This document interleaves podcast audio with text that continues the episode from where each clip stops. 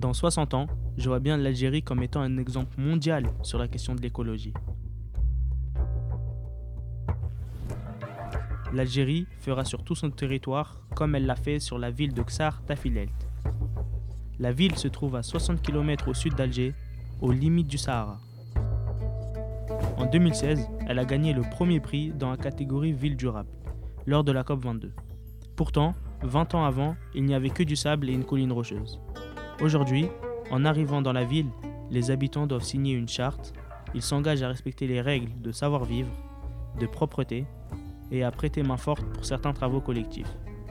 Considérée comme avant-gardiste, la ville s'appuie pourtant sur des techniques ancestrales, comme avoir des ruelles étroites pour casser les vents dominants et les vents de sable. Dans cette ville, pas de béton, mais de la pierre, du plâtre et de la chaux. Des matériaux locaux, bon marché et surtout d'excellents isolants. 50% des eaux usées sont ici traitées par épuration biologique. Les déchets sont triés et l'éclairage public provient de l'énergie solaire. Dans un écoparc à l'extérieur de la ville, chaque habitant doit planter trois arbres un palmier, un arbre d'ornement et un arbre fruitier. Ils doivent ensuite les entretenir selon les règles de l'agriculture biologique. Les animaux du parc, comme les chèvres, les pans ou les singes, sont nourris avec les déchets organiques.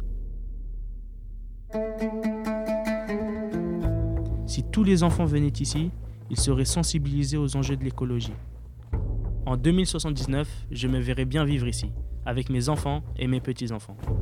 Nous vivrions heureux et en harmonie avec la nature.